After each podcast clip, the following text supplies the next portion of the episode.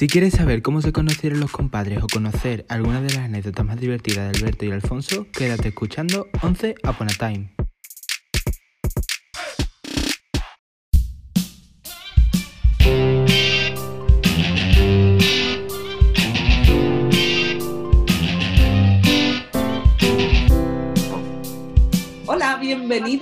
Bienvenidas a nuestro quinto podcast, 11 Upon a Time. Es un grupo de jóvenes que hacen teatro en el Viso del Alcor, un pueblo de Sevilla. Yo soy Edi Carrascal, dirijo este grupo, entre otros, cinco concretamente, porque el Viso es un pueblo con mucha tradición teatral.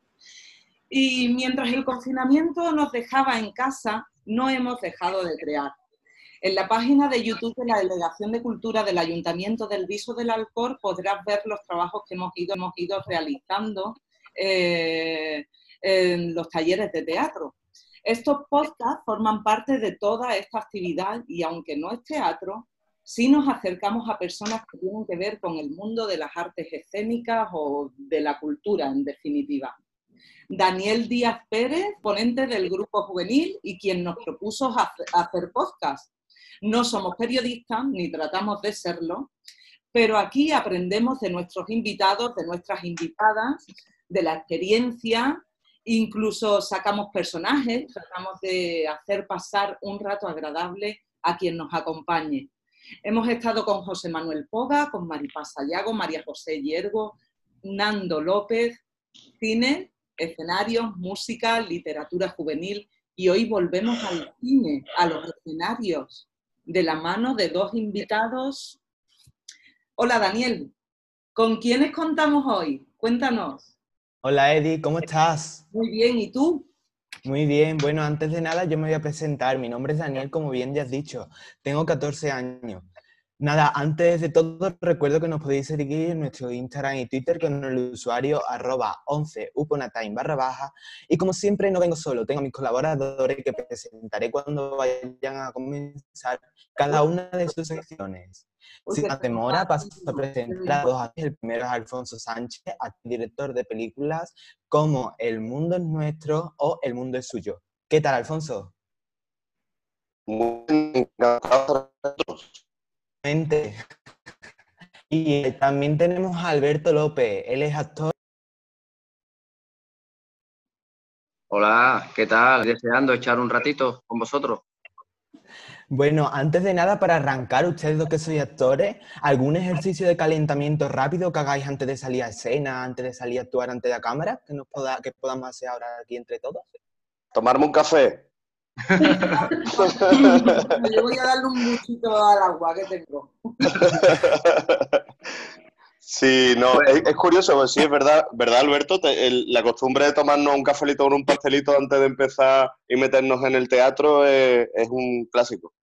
Sí, pegarnos un charloteo en la ciudad en la que estemos, a lo mejor con algún dato histórico del lugar, no sé, entrar un poco en verea con el sitio en el que estamos emocionalmente, saber qué figuras han pasado por el teatro en el que estamos y bueno, a lo mejor pues eso, mover un poquito las articulaciones, moverse un poquito y mientras que preparas el vestuario, maquillaje y escenografía, bueno, en nuestro caso escenografía regular, porque últimamente con la manita, con lo puesto, si no, no se ganan dinero con el teatro.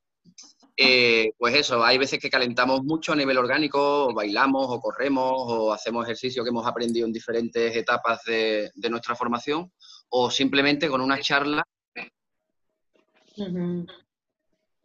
Nosotros también, depende del momento, sí o sí calentamos. Claro. Porque, bueno, a vosotros os pasaría también que cuando estabais aprendiendo, ¿no? Cuando recibíais talleres, formación teatral, eh, era una de las partes así como más importantes antes de, entrar en el personaje, de conectar con el grupo, de subir al escenario. Y, bueno, hace un ratito hicimos nuestro calentamiento personal, que es un poco de vocalización, de agilizar la lengua, eh, estos truquillos de cuando te quedas saliva, pasar la lengua por los dientes, morderte la puntita de la lengua. Y claro, era por rascar un poco ejercicio. Eh, mm, eh, es un poco lo que dice lo que dice Alberto. Yo, por ejemplo, hay una cosa, depende también mucho del personaje, porque sí es verdad que cuando estás aprendiendo, al fin y al cabo, tú eres tu propio instrumento desde que, desde que empiezas. Al principio no, no, no, eres muy consciente, pero con el tiempo te vas dando cuenta de que lo eres y que tienes que cuidarlo y que tienes que entender cuáles son todos los resortes que tiene ese instrumento, tenerlo afinado. Y ese es un poco el proceso sobre todo eso, cuando, cuando estás arrancando, conocer todo lo, lo, que da el instrumento. Pero sí es verdad que ya una vez que lo tienes ya afinado y que ya tienes experiencia y que sabes dónde está, eh, cada personaje, cada, cada función, cada, cada reto al que te enfrentas, te exige una cosita. ¿no? Yo, por ejemplo, cuando hacía el personaje de Luciano en, en Patente de Corso, para mí el calentamiento era cantar flamenco. Y, iba, empezaba con rumbita ligera y al final acababa casi en solea, ¿sabes? Ya decía, vale, ya estoy, ya estoy, ya estoy preparado, venga, vámonos que nos vamos. Bueno, Alfonso, antes de nada, sabemos que hace poco se lanzó Superagente McKay. ¿Cómo fue la premiere en Madrid? Porque sabemos que mañana estaréis en el Cine de los Arcos y en Marina de las Jarafe. Pues fue muy una noche muy mágica, muy especial, muy extraña, porque todo, o sea, yo estaba, fíjate que para mí el preestreno de Madrid arrancó cuando me subí en el AVE porque llevaba, o sea, después del confinamiento yo no había subido a Madrid, todo lo que habíamos pasado, o sea, no se han hecho premieres grandes en, en, España. Fíjate, antes, lo tengo aquí conmigo, antes te subías en el AVE y te daban caramelo, ahora te dan sí. toallitas, te dan toallitas higiénicas. O sea, que, que, es raro, ¿no? Te metes ahí, vas camino, pero eh, era un preestreno en un autocine, yo no había estado nunca en un autocine, lo había visto en las pelis, eh, y era, fue algo como muy especial. Luego es raro, porque por ejemplo cuando tú estás en un teatro o en un cine, y sobre todo cuando tienes una comedia, el pulso del público es muy importante porque si tienes una comedia y no escuchas las risas del espectador, no tienes una comedia. O sea, eso es muy, eso es muy importante saberlo. Pero, y claro, todo el mundo estaba metido en su coche y yo no escuchaba nada y era un poco como extraño, ¿no? Pero fue bonito, fue ilusionante y sobre todo había muchas familias y yo lo que veía en todos los invitados, a través de la mascarilla, porque todo el mundo estaba como tapado así, pero los ojos dicen mucho, y veía mucha ilusión en los ojos de la gente, ¿no? Que tenían ganas de que ocurrieran cosas, y eso, eso es muy bonito verlo, la verdad. Bueno, y no se veían las mascarillas así, para arriba y para abajo, todo reírse, ¿no?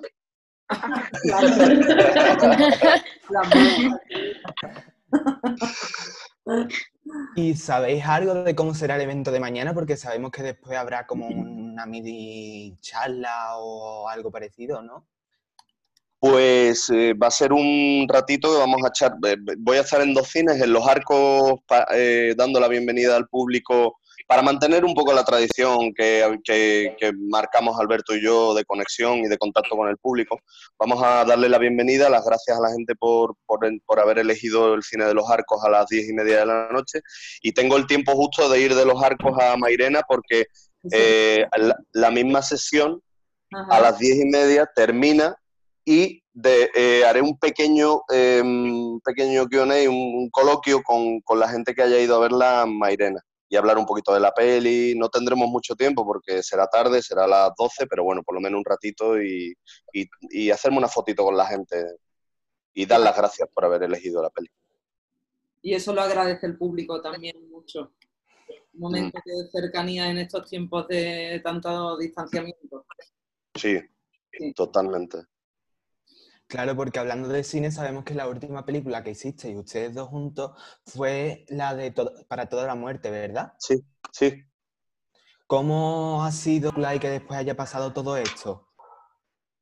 Eh, hombre, la verdad que un poco de desánimo ha habido, porque tú confías en que, en que, la peli, aparte de la trayectoria en los cines, pues tenga luego una trayectoria en, festivales o en citas concretas posteriormente de su estreno. Y claro, como todo se ha parado, tú no te, quedas un poco en, la duda y en la pregunta de qué hubiera ocurrido en esos tres meses con, con la vida de la peli, ¿no? Y el cine, el cine es muy rápido y, y, no espera, ¿no?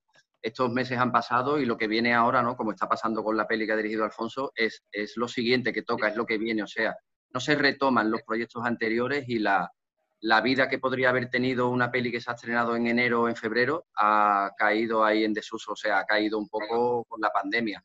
Sí que es verdad que ahora tenemos la fortuna de que hay algunos lugares y alguna, algunos sitios donde, la, donde se pueden ver ciclos de peli que se han estrenado recientemente y la tenemos ahora para toda la muerte en Madrid en un ciclo de cine de comedia en la Sala Berlanga, que bueno, quieras que no, después de la pandemia, ver que la peli reflota y, que se ponen en un sitio como la Sala Berlanga, ¿no? Con, con, lo, con, lo, que eso conlleva, con lo que ese nombre conlleva en el mundo del cine, pues la verdad es que es bonito. Pero ya te digo, el parón artísticamente, ya no solo al cine, sino a proyectos de conciertos, lanzamientos de discos, lanzamientos de novelas, todo eso ha hecho que, desaparezcan proyectos que hubieran tenido una vida quizás muy bonita, ¿no? Claro. Y para terminar con mi sesión, una pregunta que seguro... ¿Cómo conocisteis ustedes dos? Pues, yo creo en, en, un bar, ¿no? en un bar, ¿no? En un bar, ¿no? Nos conocimos haciendo teatro. ¿En la biblioteca? Nos conocimos haciendo teatro y tiene mucho que ver con las bibliotecas, con la literatura y con la literatura universal, porque hicimos un espectáculo de teatro de calle un encargo del Patronato de Turismo, conmemorando el 400 aniversario de la publicación de la novela del Quijote. Hicimos un repaso por algunos de los episodios más significativos.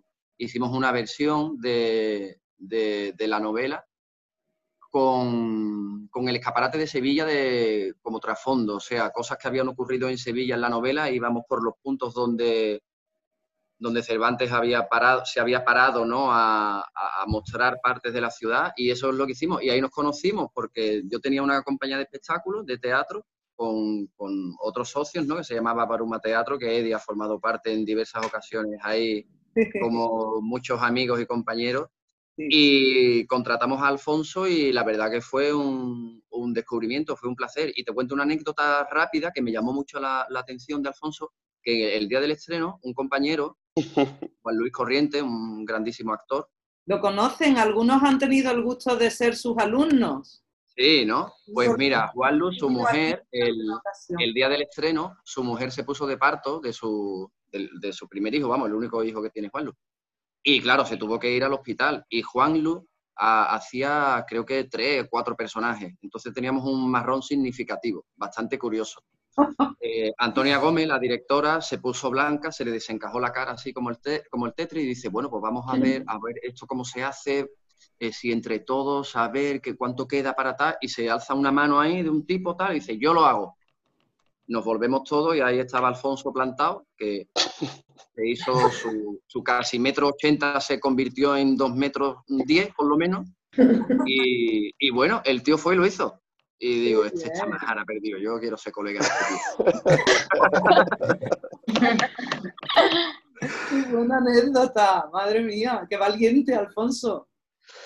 Sí, no sé si inconsciente, loco, no sé, pero me pasa una cosa, que es que yo tengo mm, bastante buena memoria, o sea, si tengo alguna, un dato, y soy bastante observador. De hecho, recuerdo una vez que hicimos un curso con, con Leo Bassi, con el gran Leo Bassi, un maestro de clown y de, de teatro irreverente maravilloso, eh, que si no lo conocéis, eh, buscarlo porque vais a flipar, tiene, tiene momentos brutales. Y, había un momento en el que él nos ponía a todos en corro, a todos los que estábamos allí, y iba diciendo lo que él veía de cada uno, porque es muy importante que cada uno eh, yo también se lo digo mucho, muchas veces a los actores, sobre todo en cine, digo, mírate en el espejo y mira y, no, te, no intentes ser algo que no eres. Tú lo que ves en el espejo es lo que tú eres, potencialo, más que intentar ser otra cosa, porque tu gran riqueza es lo que tú de verdad llevas dentro y lo que tú de verdad eres. Y, Leo nos decía un poco lo que él veía en cada uno, ¿no? Uno le decía, este eh, tiene una flexibilidad maravillosa, este tiene una gran voz que no sé qué, este tiene, este eh, y cuando llegó a mí, dice, y con este tened cuidado porque os está observando a todos. Y, es verdad, o sea, yo soy muy analítico, me gusta mucho ver cómo funciona todo y cuando estábamos en los ensayos yo observaba mucho a, a mis compañeros trabajar y me gusta mucho, disfruto mucho viendo y aprendo mucho de, los, de mis compañeros, de lo que hacen, de cómo, de cómo evolucionan y por eso me sabía todos los papeles de todos los... No era porque yo quisiera quitarle el papel a nadie, era por eso. Y, me lo, y, al final... Eso es algo súper bueno y que nosotros, yo antes de que salimos a escena, también siempre digo mucho a, a todos mis grupos que hay que estar cuando estás entre bambalinas, cuando estás ahí en los hombros del escenario mirando lo que está sucediendo en el escenario, tienes que estar ahí mirando, pendiente de todo lo que sucede, porque no se sabe si en cualquier momento tú tienes que entrar para echar un cable porque alguna pieza se descoloque y entonces tienes que entrar a arrimar el hombro, a sacar al compañero y, o a la compañera y es algo muy importante. Yo disfruto muchísimo, además, disfruto mucho. Yo, por ejemplo, con Alberto, eh, con Compadres para siempre, menos, porque estábamos más tiempo los dos juntos en el escenario, eso sí es verdad. Pero yo recuerdo, por ejemplo, en Patente de Corso, que él tenía un par de momentos, eh, sobre todo un par de monólogos eh, que, estaba él solo en el escenario y yo estaba entre cajas y yo disfrutaba como, como, como si estuviera de público. O sea, yo cada día veía, veía cada matiz que, y, es la manera en que tengo yo de estar en el escenario y creo también porque la única vez que se me fue la olla, al final casi no salgo a escena, porque me quedé viendo teatro fuera. Pero... Bueno, ahora paso con la primera sección. La presentadora de esa sección es María Luisa y su sección se llama Fan Incondicional. Bueno, ¿cómo estáis? Muy bien, te encantado. Pues bueno, yo me presento y yo soy María Luisa. Pues bueno, aquí se puede ver que tengo mi medalla que, ay, viva el Cristo de la Unidad de Marina del Arco y viva Feliz en su iglesia, y viva el enterismo y la siguiente manera. ¡Ole! ¡Ole! es que lo tenía que decir porque si no reventaba, porque yo soy, yo soy muy fan vuestra y como siempre decís la, la sevillana manera y eso, pues aquí yo lo digo. ¡Ole! Ay, bueno, vamos al grano. Nosotros sabemos que ustedes empezasteis haciendo unos capítulos de Esto ya no es lo que era en YouTube. De era el cabeza y el culebra. Pues bueno, aquí las reproducciones eran gigantes, o sea, todo el mundo veía ese show. Pues bueno, mi pregunta es que si esa, en plan, la acogida que tuvo mm. esta serie fue la idea que os hizo para hacer cine? O sea, ¿cómo pensaste decir, bueno, pues lanzar una película sería un pelotazo, ¿no? Porque si la gente le gusta tanto esta serie, pues de ahí salió. Mira, em, es un poquito, un poquito más complicado, porque cuando sale eso, em, os lo digo también para que sepáis, porque eh, esto sale en el año 2007 y nosotros, tanto Alberto como yo, empezamos eh, muy jóvenes, con no, no, tan jóvenes como vosotros, pero bastante jóvenes, con, con, 18 años, 17, 18 años, incluso Alberto quizá un poquito antes, porque él ya en el instituto eh, hacía teatro, ¿no, Albert? Sí, en el instituto ya andaba recitando poemas de Cernuda y compañía. Por eso. Entretenida para un chico de 16 años. Muy bien. Claro. Entonces, cuando, cuando nos juntamos nosotros ya en el 2007, ya habían pasado bastantes años y teníamos bastantes tiros dados, habíamos hecho bastantes cosas de teatro, habíamos hecho televisión, habíamos hecho eh, eh alguna que otra peli, papeles muy pequeñitos y, mucho teatro de carretera, habíamos cargado y descargado muchos camiones con escenografía, por eso ahora no llevamos escenografía, porque ya estamos mayores para cargar y descargar. De hecho, creo que no llevábamos años de experiencia, llevábamos kilos de experiencia. y, estábamos ya un poquillo desesperados, porque cuando tú empiezas realmente, más allá de, que este trabajo, o sea, este, esta profesión te enamore, ¿no? Eh, también teníamos muchas ilusiones, ¿no? Que, como las que tenéis vosotros, ¿no?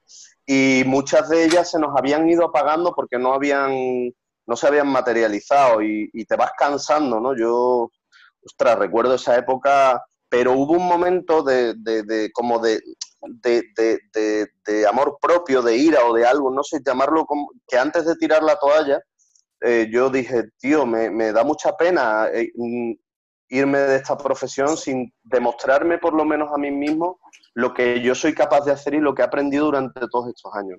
Y ahí fue donde precisamente nos habíamos conocido Alberto y yo ese año o el año anterior en, este montaje del que los hablaba antes, y, le dije, oye, me voy a dejar esto de la interpretación, pero antes quiero hacer un corto en el que yo eh, hago un personaje, tengo una conversación entre dos personajes que eran el culebra y el cabeza, era el, corto de los canis, de ya no es lo que era, y le dije, ¿tú quieres, te meterías a hacerlo conmigo?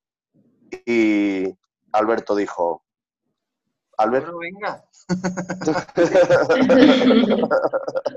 leí, leí el, el, guion, me pareció una, un momento fabuloso para hacer algo así también venía un poco de eso, ¿no? De, pelearlo mucho y de no encontrar el camino, no encontrar la estabilidad, no encontrar esas alegrías, ¿no? Aunque nos había ido muy bien con el teatro, pero nos arrasó la crisis del, del 2005-2006, o sea, la crisis que empezó, ¿no? Finales 2006-2007 y caímos un poco en, en, pena. Y bueno, era una forma también contestataria de decir, si me voy, me voy dando un poco de por culo, ¿no? De alguna manera.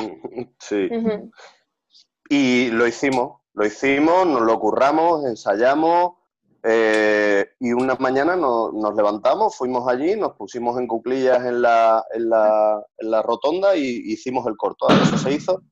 Y no, no teníamos pensado nada de lo que ocurrió, porque pensar que en el año 2007 todavía no había ni redes sociales, ni había Twitter, ni había eh, YouTube, o sea, YouTube existía, pero en YouTube solamente había vídeos de, había, los vídeos más famosos era un mono que se metía un dedo en el culo, se lo olía y se caía de un árbol, y, y, otro de un niño, y otro de un, un niño mexicano que se caía también de un árbol, todo se todo era caerse de árboles, entonces, eh,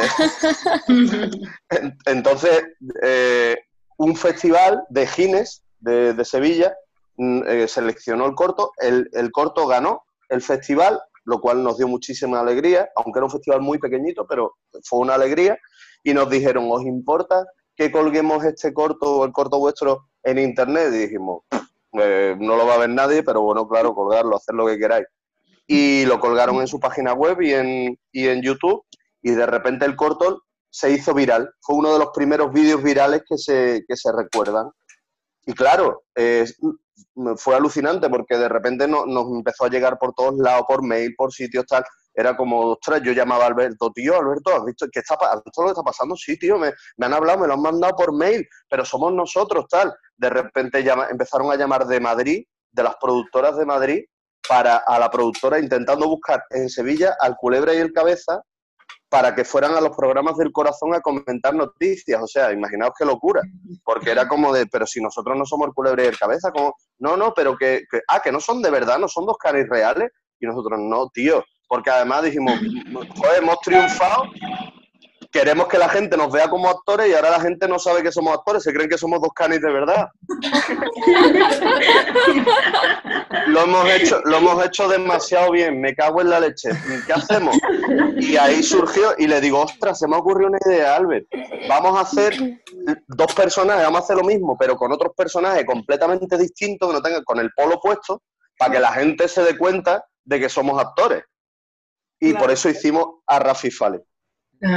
Pero vamos, que tampoco funcionó, porque Rafi y Fali petaron, empezaron a llamarnos de entrevistas, sobre todo medios locales y andaluces, y cuando eran las entrevistas en Sevilla íbamos en bici, pues nos movemos, nos hemos movido mucho en bici, vestidos normales y, corrientes, y llegábamos a las entrevistas y decían, ah, pero, soy, ¿pero qué venís en bici?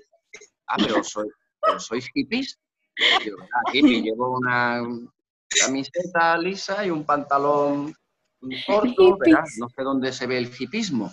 Y entonces, mm, igual, éramos Rafi y Fali, y la gente nos quería invitar a Gin Tony y nos pedían que contáramos chistes. Entonces llegamos a la conclusión de que no había manera. Digo, hostia. Pues bueno. Pues estuvieron nos ocupan, ¿no? Y ya por último, pues ahora vamos a probar con. y fue, y fue, el, y fue el, más, el que más nos costó hacer, porque eran los, personajes que más se parecían realmente a nosotros. nosotros estábamos todos los días en la Alameda, para arriba y para abajo, tal. O sea, o por lo mm. menos con los que más contacto teníamos. Y, fue un trabajo también súper bonito y ahí sí que es verdad que ya, ya como que la cosa se asentó y sí que es cierto, que lo que tú decías al final, que volvimos al objetivo principal y que era mi objetivo principal, incluso previamente a, haber conocido a, Alberto, que ha sido mi objetivo desde siempre, desde que empecé con esto, porque yo estudié interpretación, pero a la vez comunicación audiovisual, que era hacer cine, ¿no? Y, vimos la posibilidad de, entrar ahí. Claro, de mezclar. Es interesante saber estos inicios ¿eh? de la posibilidad, creamos la posibilidad, porque pese a todo lo que ocurrió, no se nos abrió ninguna de las mil puertas a las que llamamos. O sea, no había confianza en que un producto triunfante en la red, en un medio no convencional hasta el momento y que sigue siendo un medio convencional, diga la gente lo que diga, porque el poder de los medios convencionales es imparable. O sea, el poder de la televisión y el poder de, la radio todavía son, son imparables. Mm, no sé si afortunadamente o no pero la gente no confiaba en un proyecto, en trasladar el éxito de un proyecto de internet al cine. O sea, nadie creía en ello y nosotros creamos esa, realidad, creamos esa posibilidad y al final conseguimos hacer la peli con un esfuerzo infrahumano, ¿no? Pues bueno, hablando de hacer películas, ¿cómo hicisteis El Mundo Nuestro? Eh, o sea, necesitáis... ¿Cómo se, ¿Cómo se consiguió hacer esa película? Pero esto tiene otro podcast de dos o tres horas. ¿Cómo se consiguió hacer esa peli? Pues mira, íbamos a cientos de reuniones, a cientos, ¿eh? durante dos años y medio o tres, a hablar con gente que tenía pasta o supuestamente tenía pasta para contarles el proyecto, gente que previamente nos habían dicho que les podría interesar entrar en un proyecto cinematográfico, a ver de qué manera, a ver si había deducciones fiscales, bueno, miles de cosas. Y nos hemos llegado a sentar hasta con majaretas absolutos que empezaron el encuentro, la reunión, preguntándonos qué horóscopo éramos. Digo, pero qué horóscopo ni polla, coño, venimos a hablar de pasta para una peli. Y, se despedía el hombre, ¿te acuerdas, Alfonso? Adiós, Capricornio, adiós. Uy, de, Sevilla, de Sevilla, un tío ahí con sus raquetas, pasta, gansa, tal. Digo, pero ¿esto qué coño? Y él nota, no, porque el rey es Capricornio como tú y la mujer también. Entonces no les va bien. Si te casas con una Capricornio, decía yo, ¿esto qué, tío? Nos dábamos pataditas por debajo de la mesa para pirarnos cuanto antes. Pues de esas, de esas miles, o sea, miles. Yo no sé cómo logramos hacer esa peli sin morir en el intento, la verdad. Sí, hubo, ah, hubo mil, hay, es que hay cientos, cientos de miles de anécdotas con, con eso. Y eh, a nivel diseño, eh, fue muy loco porque, claro, yo em, eh, diseñé una peli y, si, y, supongo que habéis visto la película, em, muy teatral, eh, basado un poco en, películas clásicas, como por ejemplo había un referente muy claro que yo tenía eh, para la peli, que era 12 hombres sin piedad, que es una peli que, transcurre todo en una localización en torno a una mesa y es un jurado que está deliberando si condenar o no al, que están juzgando, ¿no? Eh, y es muy teatral, ¿no? Se han hecho, de hecho, versiones teatrales y demás. Entonces, diseñé la peli dentro del banco de esa manera porque no sabía si iba a tener dinero para poder rodarla. Entonces, eh, yo tenía en cuenta que podía tener muy buenos actores porque conocía a los mejores actores del mundo que estaban en Sevilla y eran compañeros míos, José Raleza, eh, Daniel Morilla, eh, Maite Sandoval, o sea, había eh, Mari Pasallago, o sea, grandísimos actores que no habían, que no habían, que no han explotado, ¿no? Sí, pero que llevaban años y años y años de trabajo y eran buenísimos. Y intenté hacer un guion que fuera muy sólido, que tuviera mucho ritmo, y luego eh, la parte de fuera del banco la puse un poco en stand-by, o se rueda o no, pero que si no podíamos, por lo menos lo que se rodara allí dentro fuera una peli eh, muy teatral, pero que tuviera sentido, ¿no? Que, era la historia de unos rehenes dentro de un banco. Y, mm, eso fue una aventura, una peli normalmente, para que os hagáis una idea, se rueda entre, debe rodarse entre 6 y 12 semanas, dependiendo de, del, del, del, presupuesto que tenga la película. La peli se rodó, creo que en dos semanas, ¿no, Albert? Sí, unos 14 o 15 días. 14, 14 días, o sea, una, nada, una, una locura. O sea, íbamos al día, sacábamos mogollón de material, pero porque hicimos una cosa muy, muy sabia por nuestra parte, que es ensayar mucho la peli. O sea, la peli iba ensayada como si fuera una obra de teatro. Eh, estuvimos 20 días los actores metidos en, en, un, en, un, en un salón de... Bueno, ¿Era, de una- era un banco realmente? ¿El, el banco donde rodamos? Sí. Era una sucursal, era una sucursal bancaria eh, que, que estaba en desuso de, de San José de la Rinconada. Eh, que la encontramos y de hecho rodamos allí porque no encontramos ninguna en Sevilla y nos fuimos allí a San José y la verdad que nos trataron súper bien.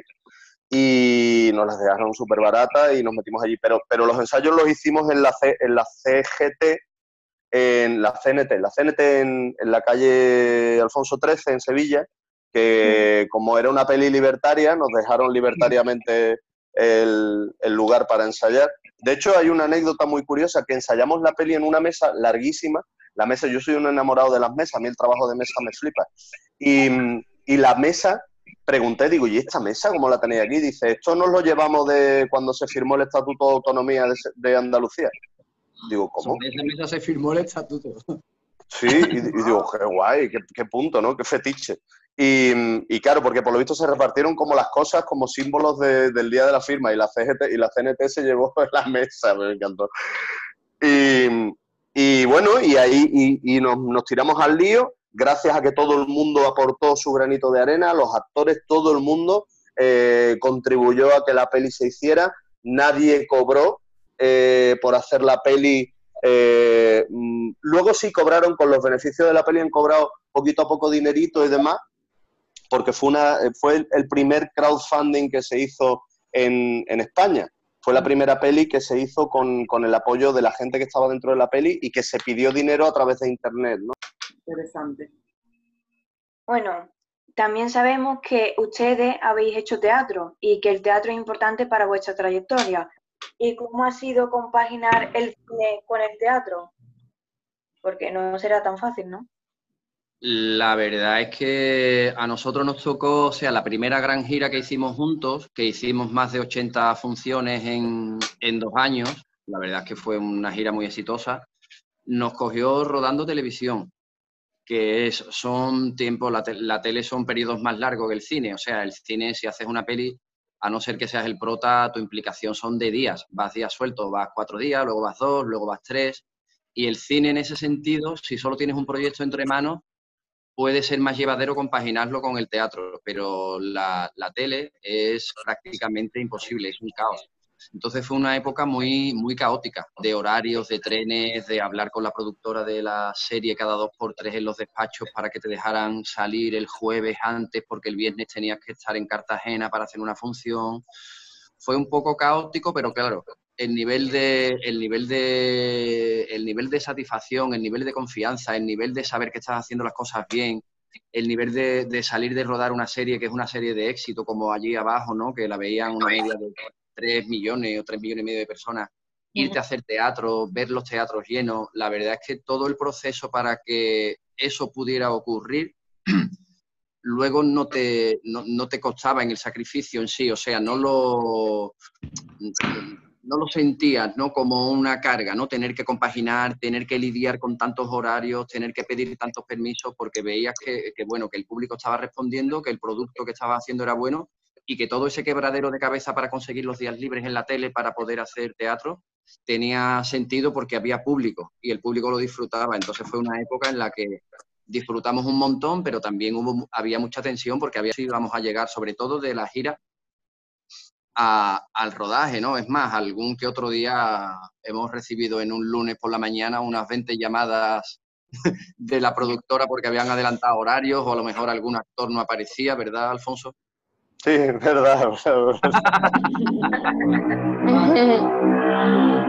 de vértigo, ¿no? De vértigo ese ritmo. Sí, años de, de, vértigo, sobre todo también porque tú tienes un contrato firmado con, con, la productora, con la tele, fallar un día de rodaje, un día de rodaje cuesta mucho dinero, si falla un actor tienen que rehacer todo el plan y la verdad que se vivía con tensión, pero de una manera también muy disfrutona, muy... Claro, era, era el momento, ¿no? Era el momento, a lo mejor pues dentro de 10 años ni te planteas hacer eso por tu salud, básicamente. Claro, era el momento y también verás si la tele quiere contar con actores que están viviendo su momento, uno de sus momentos dulces en su carrera, se tienen que adaptar a ellos sí o sí, porque esta profesión es muy anárquica, luego vienen vacas flacas y tú cuando estás en tu momento tienes que aprovechar con sentido común, abarcar proyectos siempre que puedas realizarlos todos, ¿no? Y que los proyectos tengan sentido. Y en esa nos andamos cada vez que nos toca. Por eso cuando tenemos tiempo para descansar, descansamos de verdad, vamos, porque lo necesitamos también. Nos, tenemos que retroalimentar, ver, ver pelis, leer libros, escuchar música, retroalimentarte un poquito y volver luego a la batalla, ¿no? Es importante para los creadores y para los artistas tener tiempo libre de reflexión y de... Ahora pasamos con otra sección. La sesión es de Sara y se llama Curiosidades y Anécdotas. Hola, buenas. Hola, Sara. ¿Qué tal? Bueno, muchas gracias por estar aquí con nosotros. Y, bueno, después de haber llevado tantos proyectos a cabo y, haber hecho tantas, ya sea obras de teatro como películas, eh, me gustaría preguntaros si... Eso estaban comentando, ¿no? Ostras, eh, ¿sabes qué pasa? Em, lo más duro, o sea, eh, mm, como es algo muy, muy, muy, muy vocacional, o sea, a mí, a mí em, o sea, sí es cierto, mira, os cuento, por ejemplo, mi experiencia. O sea, yo, yo realmente no me planteé nunca ser actor. A mí me gustaba el cine. Pues, dice, me encontré hace poco en, un barrio borracho a un amigo mío de, del cole que, me, que, yo no lo veía desde segundo de GB o algo así, que me, me, me dijo, joder, cómo me alegro lo bien que te ha ido en la vida y al final lo has conseguido, porque lo tenías claro desde primero. Digo, digo, desde primero. Digo, digo, si yo no he pensado nunca ser actor y tal, dice, ¿qué dices, tío? Si en primero de, como en primero de la ESO, más o menos. Eh, en primero tú, un día nos preguntaron a todos qué queríamos ser y uno no sé qué tal, y tú te levantaste y dijiste, yo voy a ser actor. Y, y nos reímos de ti todos. O sea, porque dije, ah, venga, ya no sé qué. Y, digo, ostras, qué fuerte, ¿no? Lo, tenía claro en primero y luego se me olvidó. Pues se me olvidó y ya os digo, de repente con, con, con, al final de cuando tenía 17 años y no sabía qué iba a estudiar, eh, pasé en dos días por la opción A, la opción B, la opción C, letras de ciencias puras, letras puras, eso fue una locura. Y, y tenía una novietilla en esa época que me dice, ¿por qué no te haces actor que tiene la voz muy bonita? Digo, está muy enamorada de mí. Esto mola, está muy guay. y, de repente una profe me dijo, no, eso existe, hay una escuela de arte dramático en Sevilla, tal. Digo, ah, sí, qué fuerte. Digo, voy a hacer las pruebas por hacerlas. Me metí ahí y ya el resto es historia. Pero eh, es cierto que ahí encontré yo un sitio en el que de repente dije, ostras, este es mi lugar, este es mi rollo, esto me, por fin me siento yo eh, no, me había dado cuenta y, entonces encontré mi vocación. A partir de ese momento, nada es duro. Todo es divertimento, todo es eh, reto, todo es mm, ser mejor, todo es aprender más, todo es... Entonces no es nada duro. ¿Y con qué edad te ocurrió eso? ¿Con qué edad te diste cuenta? Es, eso, cuando encontré mi vocación justo fue en el año, eh, cuando tenía 18 años, que fue en el, en el en el año 97, 96, 97. Porque, y además os, digo una cosa, yo dejé la escuela de arte dramático, por ejemplo, porque, porque cuando entré en la escuela de arte dramático dije, yo quiero esto, a mí me mola esto, pero a mí lo que no me mola es eh, la falsedad de la peña, ¿sabes? O sea, la peña eran todos como, guay, somos súper amigos todos, pero, uh, pero, pero luego yo decía, pero tronco, pero esto aquí, esto es más falso todo que una moneda de 200 pesetas. O sea, ¿esto, qué es?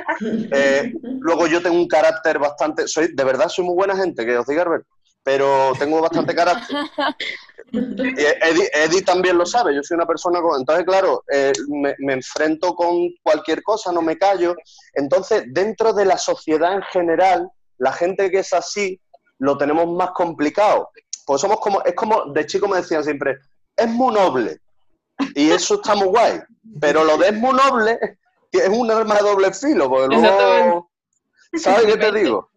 Claro, pues no, no tienes maldad. Entonces, la maldad no es que sea buena, pero sí que hay que... la habilidad social. Yo no tengo habilidad social ninguna, lo digo para que lo Entonces, entonces es verdad que este oficio es complicado en ese sentido, que hay una gran parte de habilidad social, más allá del arte. Lo digo sobre todo por el show business, ¿eh? no lo digo por la pureza del teatro y, el, y, el, arte que es donde estáis vosotros colocados ahora mismo en el trabajo con Eddie, lo cual es maravilloso. Es el mejor proceso y, os envidio muchísimo porque es lo, eh, es lo más disfrutable. Entonces esa es la parte más dura de ser actor. Esa. La La- los eh, un poco volviendo un poco a- al, hilo de tu pregunta, o sea, hablando un poco de, de todo lo, el rompecabezas, ¿no? De antes, ¿no? Eh, compaginar teatro, gira, tele, tal. Eso al fin y al cabo no es duro, o sea, es una profesión más como cualquier otra, ¿no? Hay gente que, que trabaja de sol a sol, recogiendo arándanos, cavando zanjas o, o lidiando en, en la bolsa de Tokio, ¿no? Para que una empresa multimillonaria no se caiga, ¿no? Económicamente. Lo duro de esta profesión, lo más duro y lo más sacrificado, no es el trabajo, es el no trabajo. O sea, lo duro es, lo duro, lo duro de verdad, duro, duro de esta profesión, es verte en un país como España que la cultura y el arte está tan denostado desde hace tantísimos años, con la tradición cultural tan grande que hemos tenido, eh, premios Nobel, generaciones de poetas y escritores que no se han dado en otros lugares, el arte en general, o sea, el concepto de la, arquite- de la arquitectura tan atrevida, o sea, una arquitectura tan atrevida como la española, de finales del- del 19, principios del 20, se han dado en muy pocos países del mundo. O sea, hemos tenido una capacidad para el arte brutal y vivimos un momento para el arte y para la cultura penosos, o sea, penosos. Pues Y lo sí. duro de esta profesión y de la profesión del bailarín, del escritor, del pintor, del músico, no es el trabajo en sí, porque cuando hay trabajo tú lidias y, y haces malabares para, para estar en todos sitios. Lo duro es el no trabajo de esta profesión, eso es lo sacrificado. Desde luego. Pues sí, la Sí. Y sobre todo, ¿sabéis por qué? Porque eso afecta mucho al final a, a la población. Y lo digo por- porque vosotros ahora mismo eso tenéis 14 años, 13, 15, eh, y vosotros lo tenéis que vivir eh, mucho porque estáis ahora mismo sois adultos y sois niños a la vez. Es que, es que es la época más complicada porque vosotros veis y dices, coño, es que yo me siento ya un adulto, pero claro, os ven vuestros padres y, y- y el DNI y dicen, no, es un niño. Entonces es la época más complicada por eso.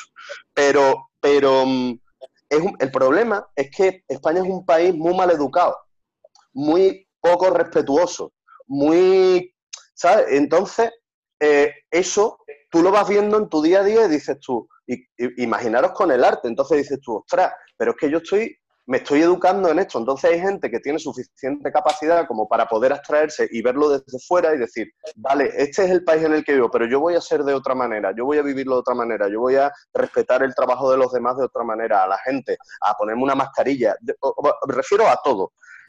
Y hay gente que no, no tiene esa capacidad, no ha tenido la educación para poder hacerlo, tal. Pues en- con el arte es brutal. O sea, y, y os pongo un ejemplo concreto, eh, mío incluso, ¿eh? Eh, Yo, por ejemplo, o sea, hay, hay un momento en la vida en el que tienes co- como que te malformas, ¿no?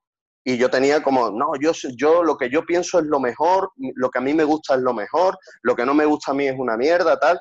Y, y me pasó un- una anécdota, porque estoy analizando ahora lo que está ocurriendo con, con Superagente McKay, ¿no? Y hay mucha gente de 18 años, de 20, ah, esto es una puta mierda, el cine español, tal, no sé qué, pa, pa, pa". y dices tú, espérate, si no habéis visto ni siquiera la peli ya la estáis, la estáis puteando, ¿por qué? O sea, esperar un momento. Eh, y yo recuerdo que eso mismo hice yo con 18 años, con 17 años, con una película que igual habéis visto que es eh, Torrente. Yo cuando salió Torrente era como, ah, el gilipollas, el, el gordo este que se cree que no es ni actor ni nada, no, eh, esta película es un mojón, eh, el tío ese ahí, tal, ¿por qué, ta- por qué ha hecho una peli? Eh, total, que la dejé, fue un éxito de taquilla y de repente fui, digo, voy a criticarla con razón, voy a ir al cine y voy a ponerla verde con razón. Y me fui al cine una noche en verano, eh, al cine Rialto, que ya no existe, en el centro de Sevilla. Entré, no había nadie en la sala porque ya todo el mundo había visto la peli, me senté a ver la peli y flipé. Y dije, hostia, vaya peliculón. Vaya como mola el guion, el nota este como mola, la ambientación. la- buah, flipé, flipé en colores, dije. Y dije, hostia, qué gilipollas soy. Soy un imbécil. O sea, eh, y, y aprendí ese día que para, para poder criticar, para poder tener opinión, para hay que leer, hay que ver, hay que no se puede hablar de oídas, hay que, hay que vivir las cosas, hay que saber de lo que uno está hablando. Y, creo que este es uno de los problemas fundamentales de España. Y es un problema porque pasa de generación en generación. Y es que mm, hay mucha ignorancia y desde la ignorancia se habla mucho. Entonces yo creo que hace falta más espíritu crítico en ese sentido y se valoraría mucho más el arte, por ejemplo. En Francia es, totalmente distinto. El, arte para ellos es sagrado, porque saben que es la riqueza que tienen como país. Exactamente. Pues sí, estoy muy de acuerdo con eso, la verdad. Y viéndolo en gente de mi edad, ¿qué te podría decir? Sí, sí, me imagino, me imagino. Pero bueno, para ahí estáis vosotros, ¿no? Peleando, eso está guay. Pues sí. Siempre. Y bueno, cambiando un poco de tema, eh, en un caso remoto de que pudieseis elegir vuestro próximo personaje, ¿cómo os gustaría que fuera? Así rápidamente. Pues yo me gustaría hacer un personaje dramático, oscuro, mm, eh, mm, que no tuviera nada que ver con la comedia, o sea, me, me apetece, porque como... ¡Ay! Alberto. Que siempre te gusta que el, siguiente personaje sea más completo que el anterior, ¿no? Eh, tú, claro, piensas eso, un personaje con una paleta de colores muy extensa, con una profundidad curiosa, con, con un peso emocional y psicológico grande, o sea, tú piensas en lo completo, siempre, en lo más completo posible y en lo mejor, en lo mejor diseñado posible ya cuestión de que estés más, a lo mejor más cansaete de hacer un género u otro, pero yo en mi caso, pues eso, espero eso, ¿no? Personajes lo más, lo más rico posible y lo más completo posible, y luego tú aportar todas las carencias que creas que pueda. Luego, luego hay un... Hay una, hay una cosa también importante y es que con, con los años y la experiencia, eh, te apetecen personajes que, en los que tú puedas em, desarrollar todo lo que tienes dentro. Entonces, muchas veces, como se puede hacer con un personaje pequeño, se puede hacer con un secundario, se puede hacer, se puede hacer de muchas maneras. Con, una escena que dure tres minutos puedes brillar alucinantemente y desarrollar tal. Pero sí es verdad que llegados a este punto, em, y os hablo, por ejemplo, en concreto de, del personaje que ha hecho Alberto en Para toda la muerte, que es el protagonista total de la peli, eh, prota absoluto, mantiene el ritmo de la peli todo el tiempo, tenía muchos colores el personaje. Em, es una gozada verlo, porque de repente ves un actor que aprovecha la oportunidad, que de repente dice, ostras, es que aquí tengo espacio, puedo hacer cosas, puedo arriesgar, puedo... Y es maravilloso como director ver como un actor de repente se entrega eso y explota y brilla, ¿no? Y, si tenéis oportunidad de ver la peli, eh, lo vais a ver porque para mí, eh, de lo que he visto este año como actor en, el cine español, eh, creo que es la mejor interpretación que ha hecho. ¿Cuál es el problema? Que es comedia. Es comedia y la comedia siempre se valora un poquito... Ah, es comedia, ¿sabes? No, o sea, si te ven llorando y tal. y la comedia, os digo, es lo más difícil de hacer, ¿eh? O sea, lo más difícil de hacer. Porque, porque implica muchas cosas, muchos resortes. Implica el ritmo, implica el tempo, implica eh, la parte eh, sentimental del personaje, implica eh, estar, y además cuando es un rol protagonista, o sea, ya, y en una comedia además tan complicada como es la comedia negra, que estás manejando drama y, y comedia a la vez. entonces, ya os digo, si veis el trabajo que hace Alberto en esa peli es una lección de interpretación. Es genial. Eh, debo decir que para que haya un buen solista tiene que haber un buen director de orquesta. Bueno, dejemos de chuparnos las pollas. Pues sí, pues tendremos que verla. Y bueno, ya por último, en toda vuestra trayectoria, ¿cuál ha sido el papel que más difícil y que más os ha costado profundizar en él? El personaje que más os haya costado. A mí, en, este sentido, como decía Alfonso, enfrentarme al, primer protagonista absoluto de, mi carrera con todos los con todos los matices que tenía y después también lo que decía muy importante del género de la comedia negra, o sea, que te sitúa en que la comedia tiene que brillar porque ocurre algo escabroso, ocurre algo dramático, ocurre algo trágico, ocurre algo Mm, horroroso. Entonces, sacar la comedia de, ese lado, de, la oscuridad, ¿no? E, es, muy complicado. Y luego también el, personaje tenía. El personaje tenía un arco de comportamiento, de actitudes, de cambio de pensamiento, de cambio de decisiones, de, afrontar, mm, de, ser un tipo positivo.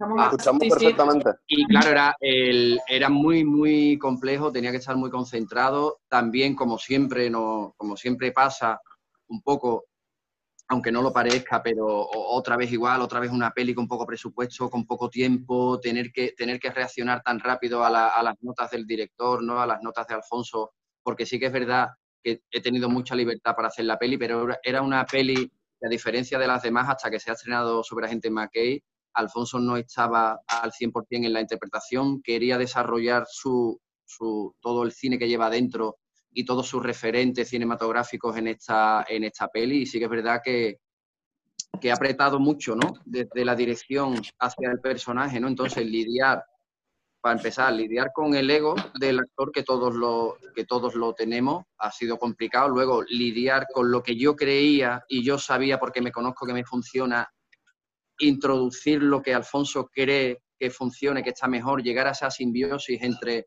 lo que piensa el actor y lo que piensa el director. Son cosas que pasan en muy poco tiempo, tienes que dar el callo porque tienes que rodar y tienes que estar muy concentrado. Y sí que es cierto que, aparte del teatro, que es tremendamente complejo, sí que es verdad que el, último gran personaje así con más dificultad al que me he enfrentado ha sido ha sido el personaje de, Para toda la muerte, José Vicente, San José Vicente. Es que con ese nombre, si el personaje no es complejo, no, era, ver, ver, o sea, realmente ahora que lo estaba diciendo es un poco la sensación que, tienes cuando, que, yo tengo como, el recuerdo que tengo de, la movida es como, no sé si os acordáis la peli de Titanic, cuando están todos los, están todos los, los músicos tocando en, en, la cubierta mientras se va hundiendo, ¿no? Era, era, era, Alberto estaba como tocando, era como tocando Rasmanino en el piano mientras se iba hundiendo el barco, era como, Dios mío, o sea, no.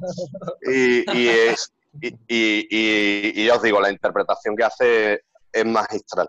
Yo no lo sé, yo quizá la, interpretación más complicada que, recuerdo es, eh, la, del, la del doctor que hacía en, en, allí abajo, la, de, la del médico, la de Robert. Porque mm, porque era un personaje escrito como un ser despreciable. Entonces, cuando tú ves como actor que el, material que te dan eh, está escrito eh, como un ser despreciable, es muy complicado aportarle humanidad al, personaje. O sea, ahí tienes un reto como, como actor. Os pongo un ejemplo muy gráfico para que lo, veáis. Eh, Hitler, o sea, es la gran figura, es el mal, o sea, es la persona más mala de la historia de la humanidad. Es un tipo que todas las representaciones de Hitler, eh, pues el bigotito, o sea, lo tenía todo, ¿no? Además tiene pinta mal, o sea, es como la leche. Pero si veis, si veis una peli que se llama El hundimiento, es una película que va sobre los últimos, los últimos días de Hitler dentro del búnker cuando está cercado Berlín por, por el ejército ruso y, va a caer Berlín ya, ¿no? Es alucinante porque el actor que lo hace, Bruno Gantz, es uno de los grandes, nos ha dejado hace poquito, em, hace una interpretación acojonante porque te genera una empatía, te genera un, o sea, al final te da pena que el hombre lo esté pasando tan mal, entiendes perfectamente su conflicto. O sea, te hace, de hecho, fue muy criticada esa película desde muchos sectores porque decían que cómo podían haber hecho que, empatizaran con... Sí, claro, no, o sea, que, no, ver, ver como humano a un monstruo. Sí, sí. ¿Sabes? Entonces, realmente, yo, pero yo creo que al final es, lo que tenemos que hacer como, actores siempre. O sea, nosotros como actores nunca podemos, no debemos, sinceramente, lo digo, juzgar a un personaje nunca. O sea, si tú haces Ricardo III de, de Shakespeare, eh, es, el mal hecho persona, pero es un ser humano. O sea, mientras más humanidad le deja al personaje, más empatiza con el público, más de verdad es y, y, más dimensión tiene el personaje. Entonces, en ese sentido, mi reto con el personaje de Robert era darle humanidad hasta tal punto que el personaje, las propias guionistas eh, sucumbieron ante mi, mi manipulación como actor y le fueron dando humanidad al personaje hasta que al final, incluso la despedida es bonita, ¿no? Te da pena, te dices, joder, qué pena me da. Eh, empatizas con el personaje. De hecho, lo hice de una manera muy maquiavélica porque mientras más empatizara, más éxito con el público, más tiempo iba a estar, más dinerito iba a ganar. ¿Verdad que... Hombre, claro. Pero... Qué listo. Claro, pero, pero de eso va un poco nuestro trabajo. Vale. Oye, mm, eh, casi que estamos llegando al final de la entrevista y no hemos llegado ni a la mitad de las secciones. Vamos a hacer Ah. un acelerón porque Alberto y Alfonso tienen un montón de cosas que contarnos que nos interesan muchísimo y que son grandes consejos, pero vamos a, a ir a eso, que no queremos quedarnos sin... Vamos dándole rápido. La siguiente sesión es trayectoria y la presenta Noelia. Hola. Hola, Noelia. Bueno, yo quería dar las gracias por respondernos y que mi pregunta es, eh, patente de corso, vale, eh, fue vuestro primer espectáculo de teatro juntos y yo quiero saber cómo llegasteis a un texto de Arturo Pérez Reverte. Ostras, otro podcast. no, a través de, a través de Twitter. Porque eh, Arturo eh, vio nuestro trabajo con los compadres y con lo que habíamos hecho en YouTube y se declaró fan incondicional nuestro a través de Twitter públicamente. Con lo cual, imaginaros, o sea, la gente flipó, nos descubrió mucha gente diciendo, pero fan, Arturo Pérez Reverte es fan de estos dos, madre mía, ¿quiénes son estos dos? Entonces, Oye, un gran consejo, Alfonso. Nosotros también nos hemos atrevido. Directamente la semana pasada teníamos a un autor, a un, eh, un escritor como Hernando López, que escribe Sí. literatura juvenil, y, y teníamos ganas, y le escribimos por Twitter, no lo conocíamos de nada, y estuvimos con él un ratazo, o sea, hay que atreverse, hay que hacerlo. Siempre. Sí, sí, sí, totalmente. Siempre. Y además se creó ahí una relación bastante peculiar, que Alfonso es más de redes, más tuitero y demás, y entabló buena, buena relación con él. Luego Alfonso hizo el las aventuras del Capitán Alatriste con Mediaset, que ya se conocieron personalmente y demás. Y un día quedamos a cenar allí en Madrid, que quería conocernos a los dos así en conjunto, tal, total, que fuimos los dos. Y en- de camino hacia el, el Lucio, este, el que pone los huevos con papas, estos famosos de, de Madrid, le caímos tal, y yo, ¿por qué no le decimos a Arturo ahora, cuando ya estemos en los postres y tal, que nos escriba que nos escriba algo, tío, ya que le mola tanto los personajes, lo que hacemos, tal, que, que el tío está total. Que una relación estupenda, nos reímos un montón en la cena contando anécdotas, pasamos una de las cenas más divertidas que recuerdo, porque aunque no lo parezca, Arturo tiene muchísimo sentido del humor, es un tipo bastante amigable y tiene cientos de miles de anécdotas divertidas, ¿no? Total, que lo pasamos muy bien. Y, y bueno, le dijimos a, a mitad de los postres y tal, le dijimos, bueno, Arturo, ¿y tú por qué, por qué no nos escribes algo de teatro? Y dice, ni de coña. Y fue como, hostia, jarro de agua fría. Pero al, al segundo, al segundo de contestar, yo creo que nos vio nuestras caras de desánimo ahí, de, hostia, dice, pero podemos hacer una cosa. Yo tengo una obra eh, periodística editada por, por mi editorial bastante, o sea, por, por la editorial con la, que- con la que trabajo bastante extensa, que es una recopilación de todos los artículos periodísticos desde el, no sé desde qué año, desde el 91, 93, 92, no lo sé, hasta, hasta reciente, hasta muy reciente, ¿no? Y entonces nos dijo que nos cedía esa obra y que si éramos capaces de hacer una adaptación teatral de los artículos más interesantes y darle un, un sentido dramático, pues que la obra la teníamos ahí. Y ahí empezamos a tener relación con, con la oficina, a pedir los libros, a pedir los permisos, a pedir tal. Ana Graciani, que es una dramaturga eh, manchega afincada en Sevilla, se, se puso un poco eh, con nosotros, bueno, un poco se puso a trabajar en, en el proyecto junto con Alfonso supervisando los textos y demás. Hicimos una gran labor de averiguar, o sea, leímos todos los textos de, de Arturo, leímos como 1100 artículos, 900 y pico, 1000, 1100 artículos en, en seis o siete días. Parecía que Arturo estaba allí sentado al lado nuestro en la oficina de Mundo Ficción, era muy curioso. Y fuimos eligiendo los artículos que de alguna manera más interesantes nos parecían, más nos gustaban o a lo mejor tenían algo de comedia algunos para poder introducir en la historia algo de comedia, porque eso sí nos dijo Arturo, dice, por favor, no olvidéis la comedia en lo que hagáis. Aunque los textos que tengo son duros, cuentan, hay muchos que cuentan muchas crueldades, pero buscarle la comedia a esto, no abandonéis la comedia.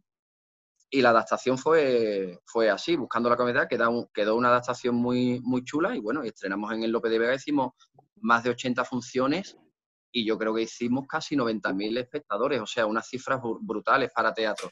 Y así fue como se, como se gestó, a través de una relación por redes sociales. Qué guay. La siguiente sesión es de Kansas y se llama Camino a la Fama. Hola. Mm, ¿Qué tal? ¿Cómo estáis? Muy bien. Me encanta tu fondo. Sí, Camino a la Fama. Pues como habéis dicho que habéis empezado aquí desde de pequeñito, desde jóvenes, pues ¿tenéis algún actor o actriz como modelo a seguir en este mundo tan maravilloso?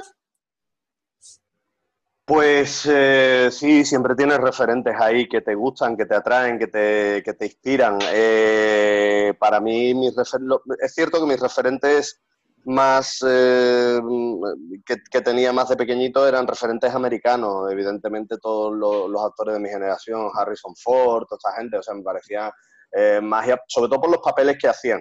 De hecho, por ejemplo, es curioso porque yo, yo quería ser piloto del ejército de, de aviones eh, de hecho, estuve, tenía la prescripción hecha para irme a San Javier, a la Escuela Militar del Aire. Mi abuelo había sido militar, o sea que tenía como el camino abierto. Y lo iba a tener complicado porque aparte tienes que estudiar mogollón, sobre, sobre todo ser muy bueno en matemáticas y demás, pero bueno, eh, dije, bueno, tal. Pero eh, ocurrió esto del tema de ser actor y demás, y me di cuenta de que en realidad yo, yo no quería ser piloto, yo quería ser Tom Cruise en Top Gun. Entonces dije, vale, perfecto, eh, más, inteligente.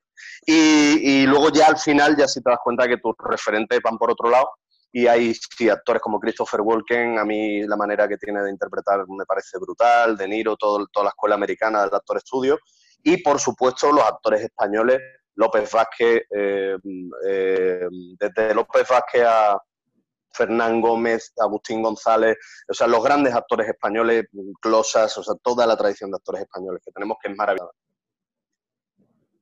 A mí en este sentido la, referencia me ha llegado con la profesión más madurada. No tenía un referente así claro cuando era pequeño y veía pelis. Pues pasaban tantas pelis buenas, afortunadamente cuando éramos pequeños en, en la tele, ¿no? Que bueno, era un, un panorama grandísimo y, muy nutrido de, grandísimos actores y actrices, ¿no? Sí que es verdad que en la época en la que yo me decidí a, dedicarme a esto un poco más en serio, a partir de los 17, 18, en España estaba empezando a brillar mucho Javier Bardem y hacía, construía personajes muy a la americana, como dice Alfonso, ¿no? Y no estaba yo acostumbrado a ver actores españoles trabajando de, de esa manera, ¿no? Entonces me, me llamaba, me llamaba mucho la atención e intentaba ver todas las pelis en las que participaba, ¿no? Y la verdad que se puede decir el principio de un referente para mí, ¿no? Por último, ¿cuál es la parte más gratificante de vuestro trabajo? Poder pagar el alquiler.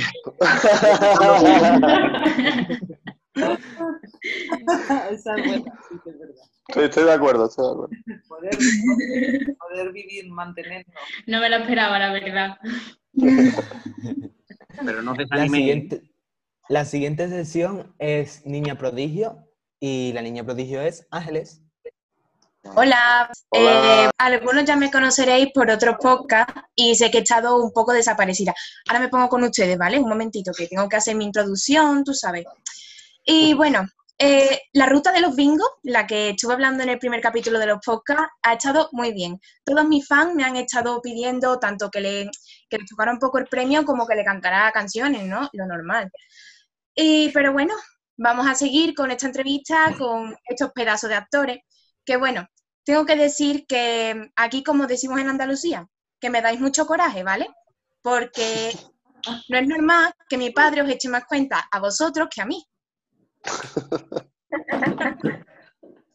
Así que bueno, que con todo el coraje del mundo, pues voy a preguntar algo. Así, tú sabes, lo normal. Se llama a tu padre, que nos lo pregunte él, hombre. ya se lo digo. Eh, esto es que tengo muchísima curiosidad.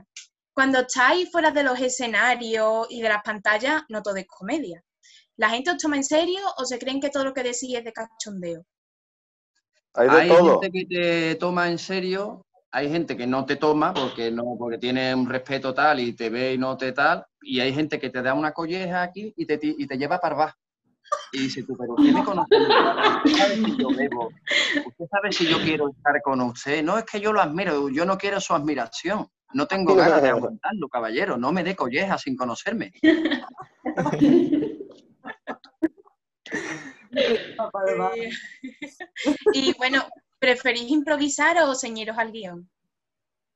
Yo, Yo soy- soy... de una escuela de prepararlo bien todo, no me gusta nada improvisar, me da mucho coraje, me pone nervioso. Como ejercicio lo he vivido durante muchos años y, y sé lo que me ha aportado y sé para qué me ha servido, pero odio que me hagan improvisar. Cuando nos llaman en una entrevista o un tal, me ponen en un aprieto extraordinario. Pero bueno, es cuestión de acostumbrarse, poner buena cara y tirar para adelante.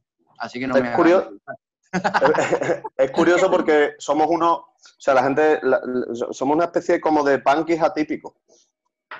Somos, somos como muy punky en ese sentido, muy antisistema, muy, muy, eh, muy ácratas, muy vamos a nuestro rollo, eh, somos como muy eh, particulares, pero luego es verdad que somos súper ordenados, trabajando somos muy serios. Es que cuando improvisamos ocurren cosas como lo que ocurrió en Buenafuente, entonces no está bien para nuestra imagen. Claro. Eh, Lo de improvisar mejor con los colegas de fiesta, tal, si no es que la prensa es mala. La verdad es que sí. Bueno, muchísimas gracias y cuando queráis, aquí tenemos los premios Nolasco, que ya pronto van a estar disponibles. Así que Bien. si queréis venirse, pues ya sabes, eh, irá mi, mi padre de acompañante de ustedes, porque yo ya, vamos. ustedes ya- Maravilloso. Que nada, muchísimas gracias. Bueno, A pues ti. la última sesión la termina Lola con la sesión Gossip. Hola. Lola, hola Lola. Hola. Bueno, mira, mi sesión es un poco para la gente cotilla, como yo, por ejemplo. Vale, vale. A la gente le gusta el cotilleo. Sí, sí. Eh, bueno, primero, ¿habéis tenido algún momento vergonzoso en tiempos de rodaje? Vergonzoso en tiempo de rodaje. Bueno, no sé, a mí yo me acuerdo ahora mismo el día que me electrocuté con una máquina de café, que más que vergonzoso fue que, que- que casi se suspende el rodaje, pues fui a echarme un café después de comer y toqué la máquina y me metió como si me dieran con un palo así, ¡plá! Y, y un salto así, digo, ¡madre mía! Eh, salió hasta una chispa y todo. Y todo el mundo dijo, ostras, se ha electrocutado el director. Mm, mal. Eh, no, me- no pasó nada. Eso sí, me despertó. No, yo me tomé para despertarme y me despertó el... Y no, también os digo que no volví, no vol- no volví a tomar café en, en todo el rodaje, también os lo digo. Pero bueno, Yo pasé Eh, un, pasé un momento muy vergonzoso en mi carrera, eh, trabajando en la película de Alberto Rodríguez en Grupo 7, porque tenía un papel muy pequeñito, pero muy macabro. Me tiñeron el pelo de pelirrojo, tal, o sea, era el pelirrojo. Yo que soy un tipo de tez blanca, ojos claros, de pelirrojo parecía irlandés o inglés, digo, ostras. Y la peli está un poco basada en la, en la Sevilla de los 80. Entonces yo, para cuatro o cinco frases que tenía, digo, yo me voy a montar un personaje chulo, este tío pelirrojo, con esta pinta, me pusieron un tatuaje de Charlot ahí en un brazo, o sea, total, que me hice un personaje, digo, esto es un, un yonki mm, inglés que está viviendo la movida de los 80 en Madrid y se ha venido a Sevilla porque tiene aquí una novia, un colega, un tal, y, bueno, voy a, trabajar un acento así raro, chulo, que, que mole, para salirme un poco de- del, del, del, tiesto, ¿no? Que, yo sabía que eran todos rollos sevillanos, rollo super andaluz. Me preparé el personaje en casa, así, molón, tal. Digo, este es un rockero, es un yonki rockero, no es un yonki cani, le gusta Lou Reed, total. Que cuando dan la acción, aparezco yo allí, ¡Ey, tronco, qué pasa, tronco, qué tal, tal! ¡Corten! ¡Corten! Y veo a Alberto Rodríguez corriendo hacia mí, ¿qué haces? Y yo así acojonado, digo, ¿cómo que qué hago? ¿Por qué hablas así? Digo, es el personaje. Dice, al carajo el personaje, pero tú hablas como tú hablas. Digo, hostia, vaya movida. Total, que le di una patada al personaje, me puse allí a hacer de yonki polinganero y el otro, bien, bien, perfecto, perfecto, Alberto, perfecto, perfecto. Y me Mario vete ya. y me Vete.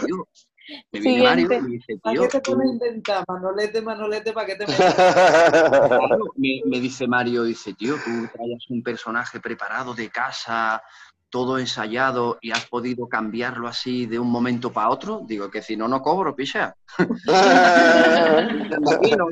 Tal cual. ese fue un momento bastante embarazoso. Qué bueno. Y bueno, mm, ¿cuáles son vuestros proyectos de VG? Eh, ¿Estáis pensando ya en el incenso o por ahora tenéis pensamiento de proyectos actuales? Oye.